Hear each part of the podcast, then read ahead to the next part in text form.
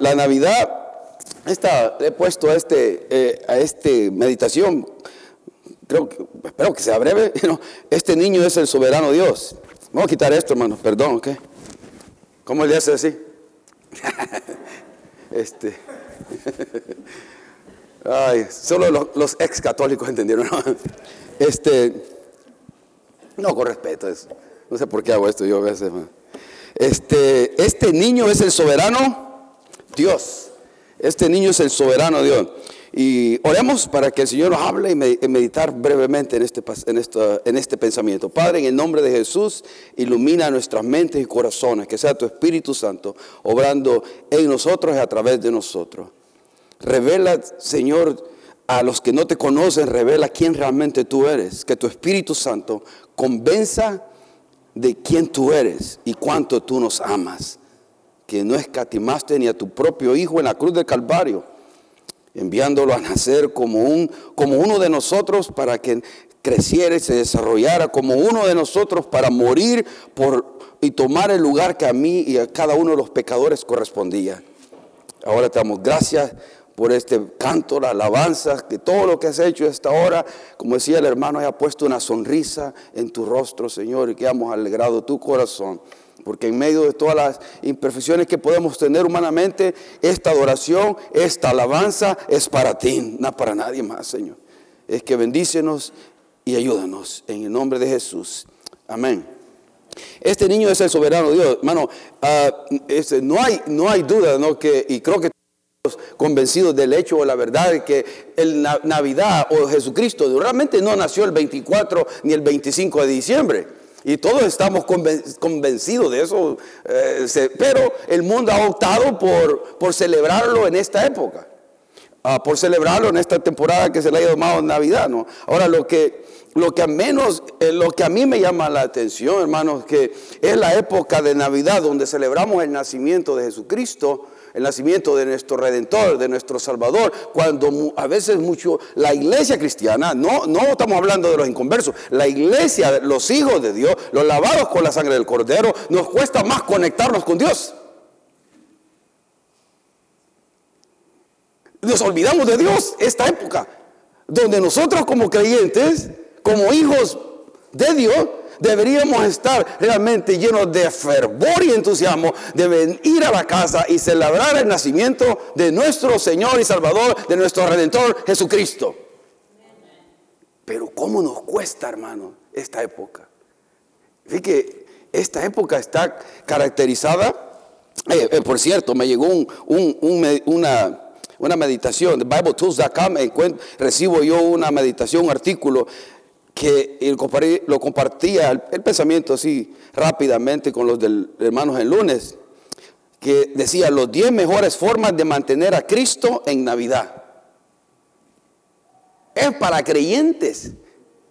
Es para los que tenemos a, a Cristo en nuestro Salvador. Me está mandando un artículo que me diga, recuerda a Cristo. ¿Entienden la ironía en esto, hermano? ¿O solo yo?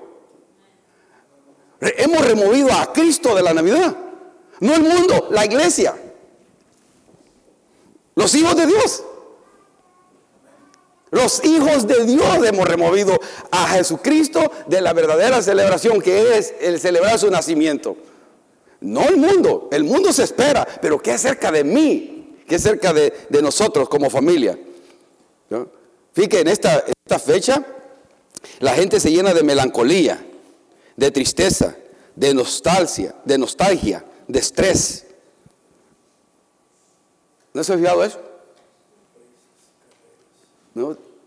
¿Y qué le voy a regalar a, a mi suegra? Si es tan difícil la señora. ¿Qué le voy a regalar a mi suegro? Le vamos a los suegros también, ¿no? ¿Qué es tan difícil ese señor?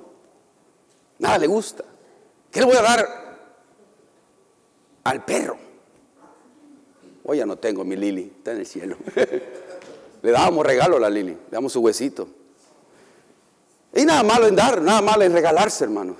Pero que nos quite todo el centro de la verdadera celebración de Jesús, de la verdadera celebración que debe estar centrada alrededor de nuestro Redentor, de Dios que vino y bajó a esta dimensión terrenal, temporal, que se hizo como uno, como usted, como yo, que se hizo uno como nosotros, tomó mi cuerpo en cierta manera, 100% Dios, se hace 100% humano. 100% Dios, 100% divino, se hace 100% humano. 100% humano, escuche bien, 100% hombre, lo entiende, nos comprende. Entiende la lucha que tenemos en cabalidad nos entiende, nos comprende. En cómo está sintiéndose. Pero ¿por qué, hermanos? ¿Por qué nos llenamos tanto de melancolía, de tristeza, de nostalgia? Y hay un decaimiento en el fervor cristiano cuando debería eh, subirse a otro nivel el fervor cristiano. De alegría genuina, no forzada. Pero muchos están pensando, no le he comprado el regalo y no tengo más dinero. No le he comprado el regalito a aquel. ¿Y qué voy a hacer? Si no le, no le, y la tarjeta ya, ya no da más. Y hay que retorcer la tarjeta. Y lo ponemos en estrés y, está, y nos, otra vez nos quita de eso. Cuando Jesucristo, lo que, bueno, lo que deberíamos estar llenos de nuestros corazones dígame usted, ¿de qué debería estar lleno nuestro corazón en esta época? ¿De gozo? ¿De paz? ¿De gratitud? ¿De agradecimiento, no? ¿De regocijo, de alegría? Vio que, vio que los cantos decían que cantamos al Señor con alegría, ¿no? Ya me lo quitaron, ya me robaron el canto, man, mire. Qué bueno llegó la Navidad. ¿Qué más? Ay, hermano. Oh, mire. Qué bueno llegó la Navidad, trayendo paz y alegría. Cristo es la Navidad y el que tiene a Cristo tiene alegría. ¿Tiene a Cristo? Amén, hermano. Amén. Tengo, tengo alegría, hermano. es, que, es interesante, ¿no? Porque nos hemos desenfocado totalmente de que Dios se hizo como uno de nosotros y vino a salvarnos. Vino a salvarnos y nos dio su tremendo amor. Mire, Juan 3, 16, 17, vaya a aparecer en su pantalla. Si no tiene Biblia, vaya, ¿no? Eh, lo puede leer ahí. Dice, de tal manera amó Dios a quién. Ahora podemos cambiarla ahí. De tal manera amó Dios a Ponga su nombre ahí, ¿no? A Marcos. De tal manera, fue tanto, el, tan grande el amor de Dios que ha dado a su Hijo unigénito. Dios lo envió a su Hijo unigénito para que todo aquel, o sea, eso es una invitación universal para todo, para que todo aquel que en Él cree o el que en Él crea no se pierda, sino que tenga que vida eterna. Cuando Él vino aquí, nos dio su, Dios Padre dio a su Hijo, nos dio a su Hijo. Si creemos en Él, tenemos que vida, eterna, hermano. Gracias, hermano, porque sí están prestando atención. ¿Me le dan un dulce? no. Vida eterna, hermano. O sea, significa que es, ponga a pensar, vida eterna. ¿Quién le puede dar vida eterna? Eh, ¿Aquí ¿Y aquí en la tierra? Nadie. Y es el regalo más grande que tenemos. Si yo pudiera aquí, si esto, aquí tengo la porción que si te la tomas, tienes vida eterna. Ya no mueres más. Porque está escrito que el hombre muera y luego esto es el juicio. Pero está establecido que el hombre va a morir. Todos vamos a morir. Pero Dios te dice, aquí tengo la porción. Jesucristo te da la vida eterna. Solo cree en Él. Confía en Él. Pon tu fe en Él en lo que Él hizo en la cruz del Calvario, en lo que resucitó al tercer día. Cree, confía en Él. Y tiene la vida eterna. No, no, eso es razón para celebrar.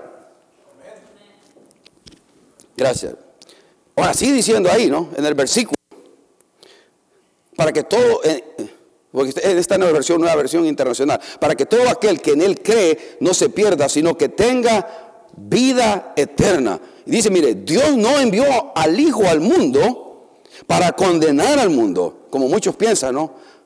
Sino que para que el mundo sea salvo por él. Dios no envió al Hijo para quitarlo, para arruinarle su fiesta. Muchos piensan que Jesucristo vino aquí a arruinarme la fiesta, nada más.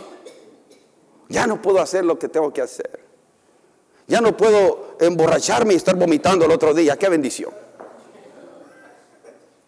Ya no puedo estar todo miserable, vacío, lleno de tristeza y, orgullo, envidia. Qué ah, qué lástima. O sea, toman a Jesucristo como que, como que fuera un montón de reglas.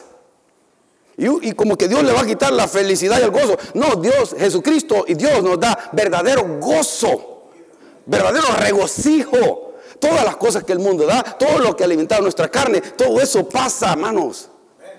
Todo eso pasa, se queda, es, por un momento temporal que nos da cierta alegría. Una, botella de alcohol o un placer sexual, todo es temporal.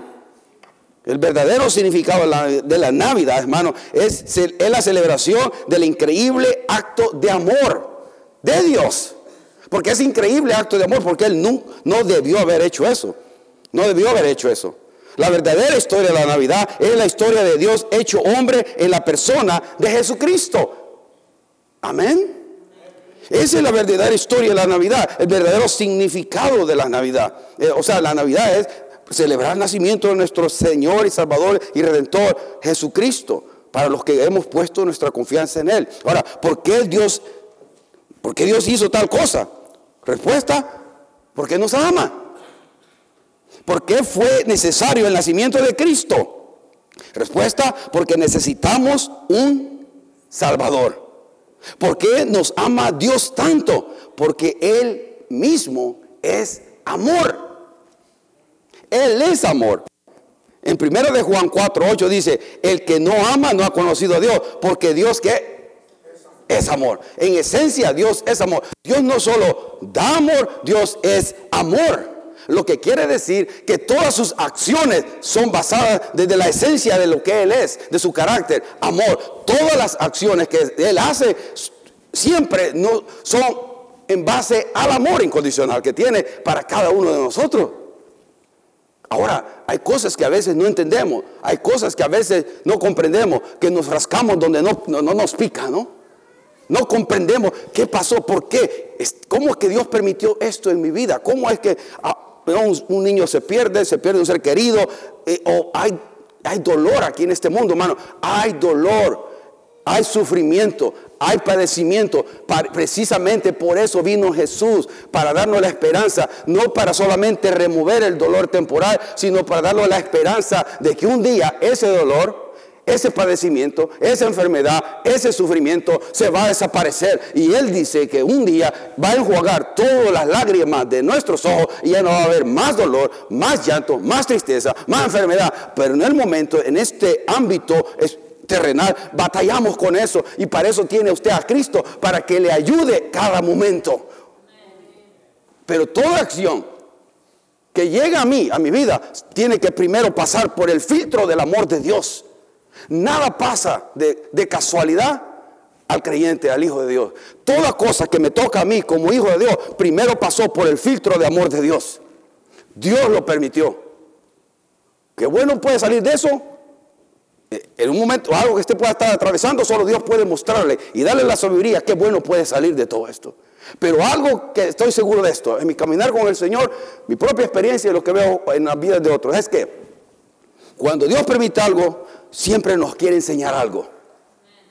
Y siempre nos puede enseñar algo si es que yo, mire, presto atención a que Dios me quiere enseñar. Pero siempre, siempre nos va a enseñar algo y usted puede crecer en el conocimiento de Dios, en su, en su propia fe, en Dios crecer. Ahora, mire, la vida de Jesús fue sencilla, fue breve, hermano. No es, eh, quizás por eso cuestiona mucho si realmente este es el Hijo de Dios. La historia está dividida en qué? Los que fueron a la escuela. Antes de Jesús y después de Jesús. No es difícil, hermano. La historia la dividió Jesucristo antes de Jesús y después de Jesús. Él marcó, marcó nuestra historia, pero muchos todavía cuestionan si realmente Él es el Hijo de Dios, si realmente es, es el Dios ese soberano nacido en un pesebre humilde, lleno de, estiércol alrededor, todo sucio. Ahí vino a, ser vino a nacer el rey de reyes y señor de señores. Pero ¿por qué es breve su vida? Muchos la cuestionan. Mire, déjeme leerle en una las líneas la vida de Jesucristo, desde su nacimiento hasta su muerte. Y es breve. Mire, él nació de sus padres judíos en Belén, un pequeño pueblo al sur de Jerusalén, mientras el territorio estaba bajo la ocupación romana, cuando eso pasó, cuando Jesucristo eh, eh, nació. Sus padres se mudaron al norte de Nazaret, donde él creció, por lo que comúnmente se le conoce como Jesús de Nazaret. Su padre era carpintero. Así que es probable que Jesús aprendiera el oficio en sus primeros años. Alrededor de los 30 años comenzó su ministerio público. Él eligió a una docena de hombres de dudosa reputación como sus discípulos y trabajó en las afueras de Capernaum, un pueblo grande de pescadores y centro de comercio en la costa del mar de Galilea. De ahí él viajaba y predicaba por toda la región de Galilea, haciendo frecuentes incursiones entre los vecinos gentiles, o sea, aquellos que no eran judíos, y los samaritanos, con interminentes viajes a Jerusalén hasta el día de su muerte. Eso es todo. Esa es la, historia en breve de Jesucristo aquí en la tierra. Y por eso muchos piensan que eh, ¿será Él el Hijo de Dios? ¿Será Jesucristo el Hijo de Dios? ¿Será que Él es realmente 100% hombre, 100% Dios? Ahora, le voy a dar una, eh, vamos a meter un poquito la clase de, la matemática. Existe una ciencia que se llama la ciencia de las probabilidades, la teoría de las probabilidades o la ley de las probabilidades. Y quiero que entienda, vamos a estudiar cinco, lo vamos a ver rápidamente, no lo vamos a estudiar, ocho profecías, ocho profecías en las cuales vamos a aplicar la ley de las probabilidades. Pero para que vaya entendiendo cómo funciona esto, es que la ley de las probabilidades estudia con, qué frecuencia algo se puede dar o que se pueda o se llegue a, realizar en, una, en una persona o, o, algo, que la eventualidad, la frecuencia con que algo se puede dar en un hecho. Déjame explicarle. Por ejemplo, ser golpeado por un rayo en un año. ¿Cuál, es la posibilidad de que usted sea golpeado por un rayo en un, en un periodo de 365 días? Es uno de cada 700 mil. Uno de cada la posibilidad, uno de cada 700 mil. O sea, la posibilidad es mucha o es poca. Es poca, ¿no? Camine con confianza, no creo que le caiga un rayo, hermano. Ahora dice, morir por un rayo en un año eh, es morir, no solo ser golpeado, sino morir es uno en dos millones. Otro, que le aterrice un meteorito en su casa. Es uno entre 180 y, 12 ceros, hermano. Son 180 trillones, algo así. O sea que no se preocupe, hoy no le va a caer un meteorito en su casa. O sea, ¿va entendiendo lo que estoy diciendo? ¿Cómo funciona esto de la ley de las probabilidades? Y le estoy dando este ejemplo que entendemos para que entendamos lo que le voy a decir alrededor de estas profecías. Ahora, es muy probable que uno de cada uno morimos. Morimos. Aunque yo estaba viendo una película y uno de la me dice hace tiempo, no sé, le vi esta película donde un varón está conquistando a la novia y quiere conquistar a una mujer y le dice, ¿qué chances tengo yo que, chances tengo yo de que tú me aceptes a, mí como tu novio? Y le dice ella, uno entre un millón. Y él le dice, ah, con que me estás diciendo que tengo un chance. ¿Realmente le estaba diciendo eso? no, le estaba diciendo que no tenía oportunidad alguna. Pero ¿me entiende cómo funciona esta la ley de probabilidades? Así funciona. Ahora, les voy a dar ocho cosas que que pasaron en Jesucristo para que entienda y comprendamos que Él es el Hijo de Dios, que nadie pudo haber cumplido, que Él era el Mesías ofrecido, el, Mesías que los profetas eh, este, eh, profetizaron, el Mesías que Él decía que iba a venir. Ahora, mire, dice en, en, en Micaea 5.2 dice que el Cristo nacería en Belén. Eso es lo que dice dijo el profeta Miqueas, o Dios a través del profeta Miqueas. El cumplimiento de esto se, se, hace en el Nuevo Testamento en Mateo 2, 4 al 6. Ahí se cumple esta profecía. La probabilidad de que esta profecía se cumpla en Cristo, que naciera en, las, en Belén, es una entre 280 mil. que se cumpliera eso. Ahora, déjeme decirle algo más, que cuando en el nacimiento y la muerte y resurrección de Jesucristo se cumplieron más de 300 profecías. Se cumplieron más de 300 profecías en Jesucristo que indicaba que Él era quién? El Mesías, el Hijo de Dios, el Redentor. Todo para decirle al pueblo judío y a nosotros ahora, yo soy el que fue anunciado, el que venía a salvar, a rescatar, a redimir este pueblo, a los pecadores de sus pecados. Ahora, por eso, Cristo nacería en Belén. Es una profecía del Antiguo Testamento y se hace realidad en Jesucristo. En Mateo 2, 4 a 6 lo puede verificar. Ahora, el precursor de Cristo, el que iba a anunciar a Jesucristo, Malaquías 3.1, hablando de Juan el Bautista, dice que debería venir alguien que iba a anunciarle a él. En Marcos 1, del 2 al 8, se, se hace una realidad. Eso es una entre mil personas, una entre mil.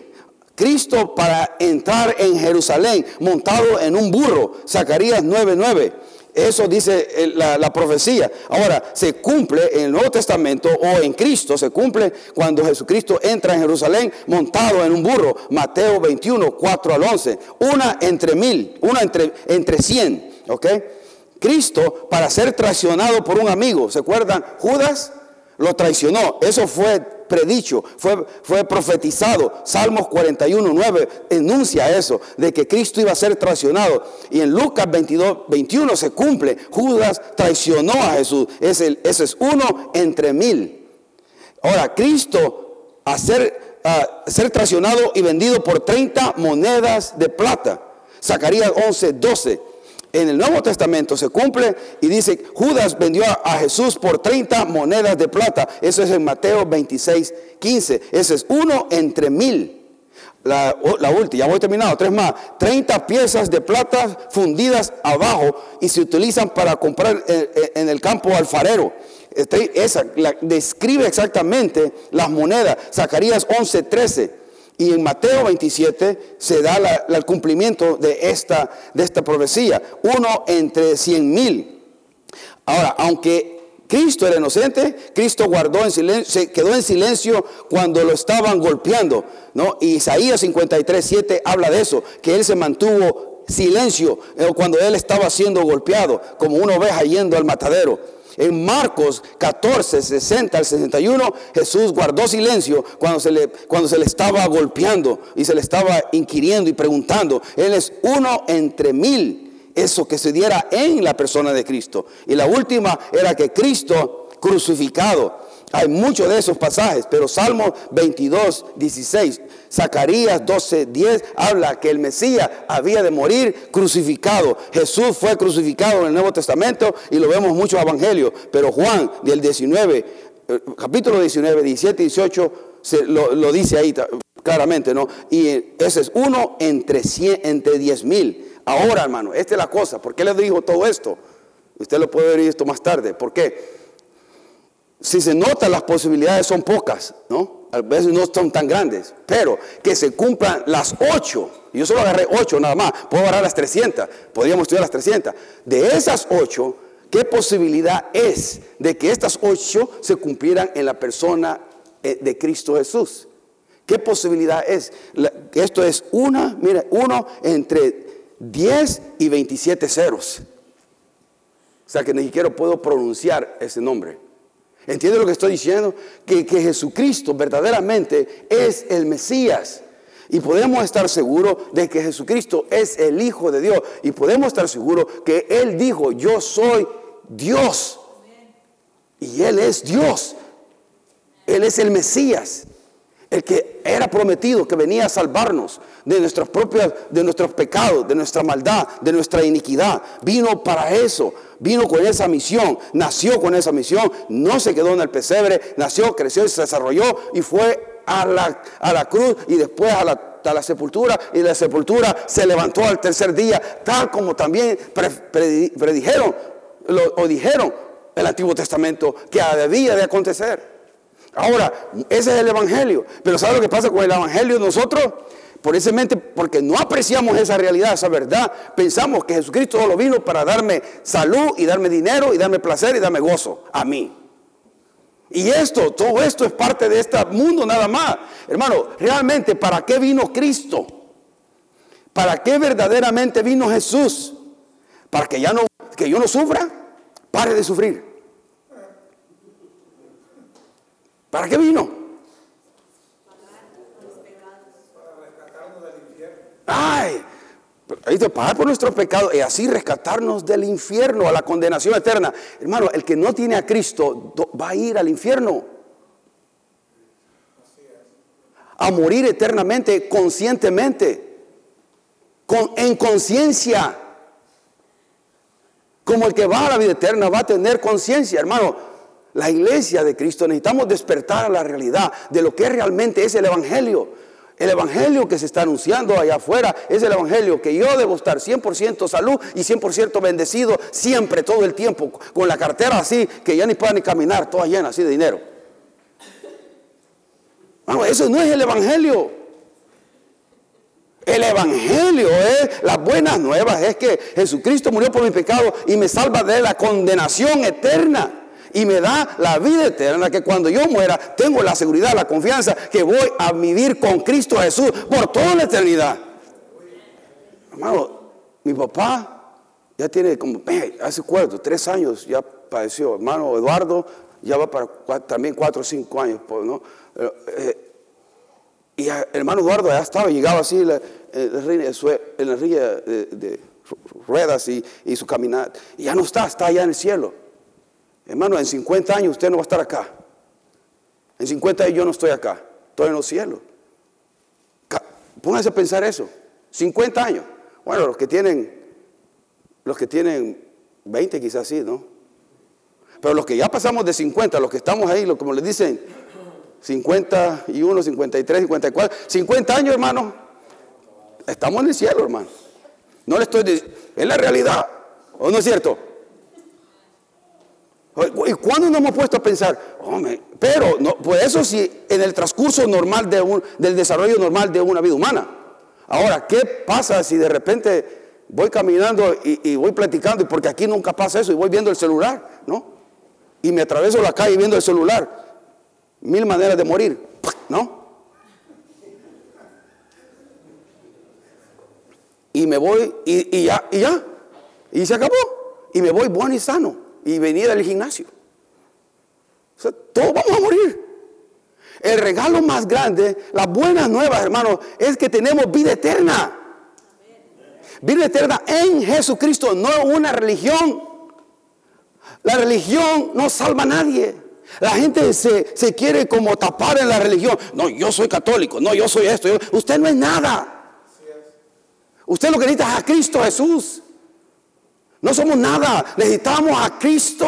Cristo es la puerta para, para poder tener la vida eterna y tener la esperanza de que si muero hoy, voy, voy al cielo. Por esa esperanza es que sé yo que voy a ver a mi Padre.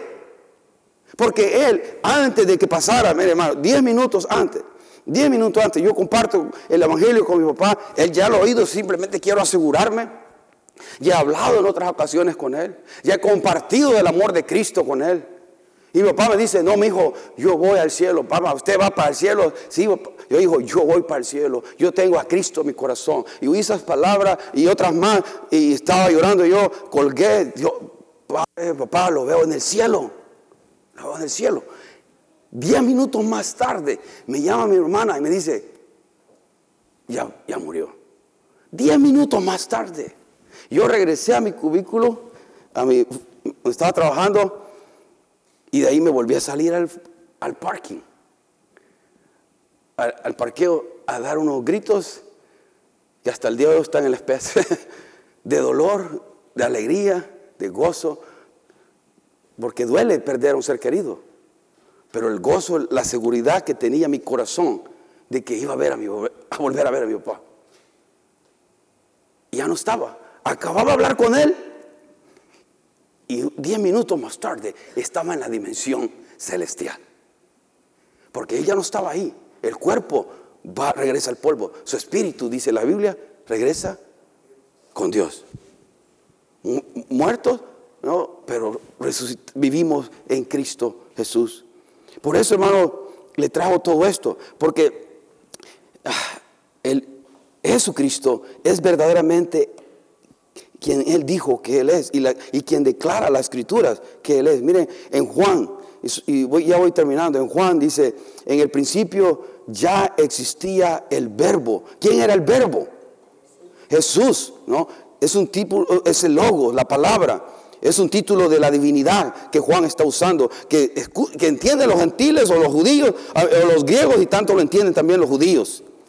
El verbo estaba con Dios y el verbo era Dios. Él estaba con Dios en el principio y por medio de Él todas las cosas fueron creadas. Sin Él nada de lo creado llegó a existir. En Él estaba la vida y la vida era la luz de la humanidad. Esta luz resplandece en las tinieblas y las tinieblas no han podido extinguirle. eso, el verbo se hace carne, el verbo, la palabra se hace carne en el versículo 14. 1.14 lo aclara mejor. Eh, eh, bueno, ahí si no lo puse ahí. Ya, el versículo 14 de ahí de Juan. Dice, y el verbo se hizo, se hizo hombre, mire. Ese verbo que está hablando en Juan 1.1 y en los siguientes versículos dice el 14, y el verbo se hizo hombre y habitó entre nosotros y hemos contemplado su gloria, la gloria que corresponde al Hijo unigénito del Padre, lleno de gracia y de verdad. El verbo se hizo carne, se tomó, eh, tomó nuestra naturaleza, tomó mi y, la, y su naturaleza, para que ahora Él le pueda comprender. Él entiende cuando usted se siente triste por alguna razón. Él entiende cuando usted se siente frustrado, ansioso, preocupado por alguna razón. Jesucristo no es un Dios lejano, Jesucristo es un Dios cercano al corazón del ser humano. Si usted lo deja, si usted lo deja, no ser un Dios místico, no, ceremonial y lejano, no, Dios es un Dios que se acerca. Él traspasó los cielos para ahora tener una relación con usted y conmigo. ¿Usted piensa que Él no sabe los pensamientos cochinos que tuvo anoche? Aunque aquí no hay nadie de eso, ¿no? Usted no, usted no sabe que, que Él sabe perfectamente que usted no tiene ningún amor para Él, que no tiene ningún afecto y fervor para Él. ¿Usted piensa que Él no sabe eso? Cuando me desconecto de Él, es que Él no se está dando cuenta que realmente no le amo, que no le estimo, que es simplemente un acto religioso para hacer las cosas. Un acto de marcar tarjeta. Usted sabe que Dios está sintiendo y mira perfectamente cómo está nuestro corazón de que simplemente ha llegado a hacer esto algo como una rutina triste, pero es, y Dios sabe eso. Pero nos entiende cuando estamos lidiando con tentaciones que vienen a mi vida, ¿no? una imagen en internet, un mal pensamiento orgulloso o envidioso. Todas esas cosas Dios las conoce porque se hizo como uno de nosotros. La única diferencia es que Él no pecó pero ahora no pecó y tiene el poder para también ayudarnos, para tener victoria. Hermano, ¿se puede tener victoria en Cristo, sí o no? Hermano, podemos tener victoria en el alcoholismo, podemos tener victoria en la pornografía, podemos tener victoria en la, envidia, en el, orgullo, podemos tener victoria en qué más? ¿En cuál? En la enfermedad, porque también hay provisión de sanidad divina en Cristo. Tenemos, podemos tener victoria en qué más? ¿Ah? ¿Rencor? ¿Resentimiento? ¿Falta de perdón? ¿Se puede tener victoria? Hermano, es tiempo de anunciar a un Cristo triunfante y poderoso. Pero quiere Dios que usted lo experimente. Los predicadores los podemos poner aquí morados, gritando, hermano. Pero si usted no lo experimenta y no busca a Dios en manera relacional, que Dios es mi Dios, cuando usted está pasando por algo difícil, Dios está con usted. Él dijo, yo nunca os dejaré, yo nunca os desampararé, siempre estoy contigo. En las buenas y en las malas, en abundancia y en escasez, en enfermedad o en salud, yo estoy contigo. Nunca los deja, nunca nos deja. ¿Quiénes son los que dejan a Dios? ¿Él o yo? Somos nosotros los que enfriamos. Y que de repente, pues ahorita quiero, estoy en una temporada donde no quiero nada con Dios. ¿No le ha pasado eso?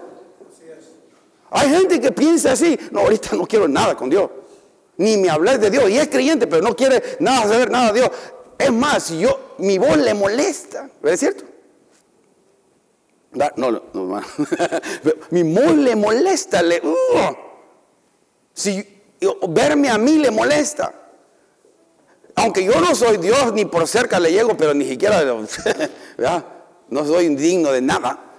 Pero porque yo, los pastores o los líderes representan o tienen, representan algo de Dios. No, yo no quiero ver al pastor, yo no quiero ver al hermano tal, yo no quiero, lo que menos quiero hacer es menos verlos. Porque me recuerdan algo de lo que yo en esta temporada he dicho, yo no quiero nada con Dios ahorita, déjame, quiero vivir mi vida. Y, Dios, Dios es amor, hermano. Dios es amor y quiere nuestro bienestar completo y total, lleno de gozo, de paz, de propósito, hermano. De propósito. Cristo también da propósito a la vida, pero no vino para dar propósito, paz y gozo nada más. Vino para darnos perdón de pecado y vida eterna. Perdón de pecado y vida eterna. Porque si mueres hoy, vas a ir al cielo. Hermano, hay gente que su corazón está tan endurecido contra el Evangelio, porque lo han escuchado de una y otra vez, que piensa que se trata del hombre y Dios está hablando a través del hombre diciéndole, yo te amo, amigo, yo te amo, amiga, ven a mí, ven a mí, yo soy la solución, yo soy el que puede cambiar tu vida, yo soy el que puede darte esperanza. Pero ¿por qué nos lo rehusamos? Pero parte de eso también tenemos la culpa los creyentes, porque no estamos viviendo una vida que realmente glorifique a Dios en santidad, no en perfección, sino en santidad, marcando la diferencia, que es ser sal, que es ser luz verdaderamente. Si no hacemos lo que el mundo hace, lo, exactamente lo que el mundo hace. ¿Y cómo vamos a marcarle la diferencia a alguien? No, pues si hace, el otro hace lo mismo. ¿Y qué significa ser cristiano? ¿Qué significa ser creyente? ¿Qué significa ser o alguien que conoce a Cristo? Pues si yo no miro diferencia. Y eso, hermano, quita, somos responsables nosotros de que mucha gente no venga a Cristo. Porque mucha gente está haciendo las mismas cosas que el mundo hace. Hacemos lo mismo, desgraciadamente. Chistes de mal gusto, chistes de segundo, de segundo ¿cómo dicen? doble sentido, gracias. Y, hermano, todo eso no, no, es algo, no es algo puro, limpio y santo. No es que vamos a volvernos religiosos, hermano. Ustedes me conocen. A mí me gusta divertirme, me gusta reírme. Bueno, algunos me conocen, otros me miran la cara enojada. Pero, pero, pero, hermano, es bonito, es, es, bonito tener la paz, el gozo, la plenitud, que solo Cristo llena el corazón del hombre, hermano. Aquí no lo llena ningún placer. No lo llena alcohol, no lo llena ninguna relación. Uno ah, si Dios, si solo me dieras una esposa. Y después, ay Señor, si me, la quitas. oh Señor, si me dieras hijos. Unos dos hijos voy a ser feliz. Ah, sí, con dos hijos soy feliz. Y después te los regreso, Señor. Oh, si solo tienes este trabajo. Oh, si yo alcanzar este trabajo, entonces voy a ser feliz. Le da el trabajo y más, más estresado y más infeliz que nunca. oh, si solamente tengo un carro. Si llego a tener el carro soñado de mi vida, ¿no? El carro soñado. Y si eh, ya cuando me sube ese carro, ¿no? Después, hermano, se están parqueando en dobles así. Tomando dos parkings porque no quiere que nadie se parquee a la par de él porque lo van a rayar. Y vive estresado, y preocupado. Ay, me lo van a rayar. Todo, todo es temporal. Todo, todo, todo es temporal, se queda aquí. Y Cristo nos da plenitud y gozo permanente si usted cerca, si estamos, estamos, hemos dicho, cerca de Él todo el tiempo. Termino con este pasaje. Hebreos 4, 14 al 16 dice, hablando de Jesucristo como nuestro sumo sacerdote, el que nos representa delante de un Dios santo. Él no solamente es la ofrenda, sino también es nuestro sacerdote, nuestro intercesor.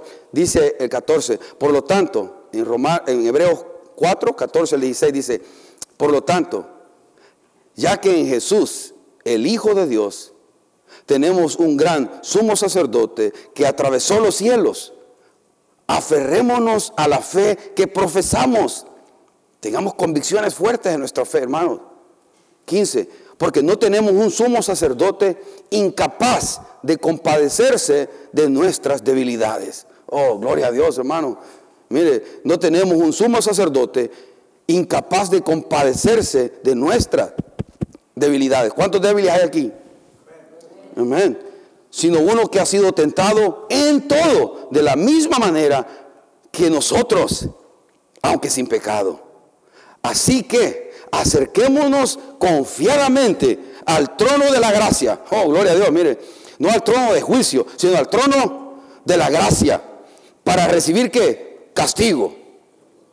Para recibir misericordia y hallar la gracia que nos ayude en el momento que más lo necesitamos. Oh, hermano, ese es el Dios que tenemos. Ese es el Dios que servimos. Ese es el Dios que alabamos y debemos de cantarle con todo nuestro pecho. Dice, acerquémonos confiadamente, no dudando, hermano, no dudando, oh, ¿será que el Señor hoy me va a recibir mi canto porque ayer estuve viendo algo que no debía haber visto en el internet? ¿Será que Dios va a recibir mi oración, mi súplica, mi ruego porque ayer dije algo, me salió una mala palabra? ¿O varias malas palabras? ¿O solo fue pi, pi, pi, pi, todo? Y ahora vengo aquí a la iglesia a alabar, a cantarle al Señor. Aquí dice, según lo que dice aquí, que nos acerquemos como? Confiadamente. Confiadamente. Porque no se trata de usted, se trata de lo que Él hizo en la cruz. Acerquémonos confiadamente al trono de la gracia. Oh, gloria a Dios. Para recibir misericordia. Para que Dios no nos dé lo que merecemos. ¿no? Y hallar la gracia. Y que nos ayude en el momento que más lo necesitamos. Oh, ese es nuestro Dios, hermano. Celebre en casa, celebre en la Navidad, celebre con su familia. Tenga un tiempo para menos decirle, Señor, gracias por venir a la tierra. Y traer a mi vida un mensaje de paz, de gozo, de amor. Amén. No al mundo, sino a mí. Si usted lo, lo quiere hacer así. Oremos. Padre, te damos gracias, Señor. Tú sabes que nuestro corazón, Padre Celestial, cómo está, qué situación viene en esta mañana. Y queremos pedirte, Señor, que, que por un momento, aunque sea breve, puedas tú ayudarnos a remover todas aquellas cosas que nos distraen, que nos apartan de ti. Ayúdanos a, a meditar y reflexionar en tu amor, Padre. En cuanto tú nos amas y hacer a un lado todas las mentiras, todas las mentiras que escuchamos que al final de cuentas no nos hacen ningún bien. Oh, Padre, ayúdanos. Somos débiles y, y lo reconocemos, Señor, que te necesitamos. Somos malos, somos pecadores, ofendemos, te ofendemos de una manera, Señor, que a veces nos duele ofenderte porque no hacemos, no pensamos, no actuamos o hacemos lo malo delante de tus ojos. Que tu misericordia, Señor, en este momento nos abrace. Tu gracia y tu amor abrace a cada uno de nosotros que estamos acá y poder recibirla como un acto de fe, porque no podemos hacer nada para merecerla, no podemos ganarla con esfuerzo alguno. Tu palabra nos dice que nos acerquemos confiadamente al trono de la gracia para alcanzar misericordia, para que nos puedas ayudar. Señor, Padre, llena nuestros corazones de verdadero gozo, de salvación, verdadero gozo de esperanza que no sean las cosas materiales que ocupen nuestro primer, el primer lugar en nuestros corazones, sino que seas tú, que seas tú que lo llene todo. Ayúdanos a comprender, a entender más de quién tú eres, Señor. Y que si el mundo olvida realmente recordar tu nacimiento o celebrar verdaderamente tu nacimiento, que tus hijos, los que conocemos de tu gracia, nos vuelvas ese fervor y ese entusiasmo santo de querer celebrar tu nacimiento. Señor, no solamente estas fechas que como hemos dicho, ya no son las fechas que tú naciste, pero queremos unirnos para celebrar el hecho de que tú viniste a, esta tierra, Señor. Pero no queremos ser más llenos de mentiras, de materialismo, de nostalgia, de tristeza que nos aparte de la verdadera significado de que tú veniste aquí a la tierra, para qué tú veniste, con cuál misión veniste aquí a la tierra. Ayúdanos, Padre, porque en cada momento batallamos con nuestra mente y corazón que nos quiere distraer para no acercarnos a ti y adorarte en espíritu y en verdad como tú mereces. Trae paz a los corazones de que estamos acá, a los corazones que van a escuchar esto más tarde. Trae paz, verdadera paz, la paz que solamente tú puedes dar, Señor. La paz que solo encontramos en Jesucristo, el Hijo de Dios, nuestro Señor y Salvador y Redentor. El que tomó su lugar en la cruz de Calvario, el castigo que a mí como pecador correspondía. Tú lo tomaste. Fuiste a la tumba, resucitaste al tercer día para darme la esperanza de vida eterna. Señor, Gracias. Si hay alguien aquí que quiere decir, me arrepiento de mis pecados y quiere decirle, Señor, te pido perdón, Señor. Te pido perdón, Dios, por cómo te he ofendido. Te pido perdón por todos mis pecados. Me arrepiento y quiero dar una vuelta en U, en otra dirección. Quiero ir en otra dirección. Pero con tu ayuda puedo hacerlo. A mi manera los placeres, el sexo, la diversión, el entrenamiento, no lo ha logrado que yo pueda tener gozo y paz, propósito y plenitud.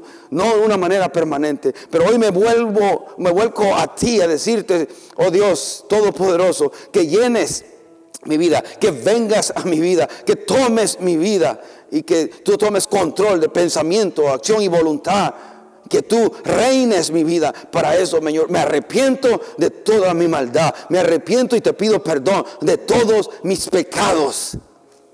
si usted quiere hacer y decirle eso al Señor, a Dios, todos con los ojos cerrados, solo le pido, si quiere hacer eso, indíquelo levantando su mano y yo voy a orar por usted nada más.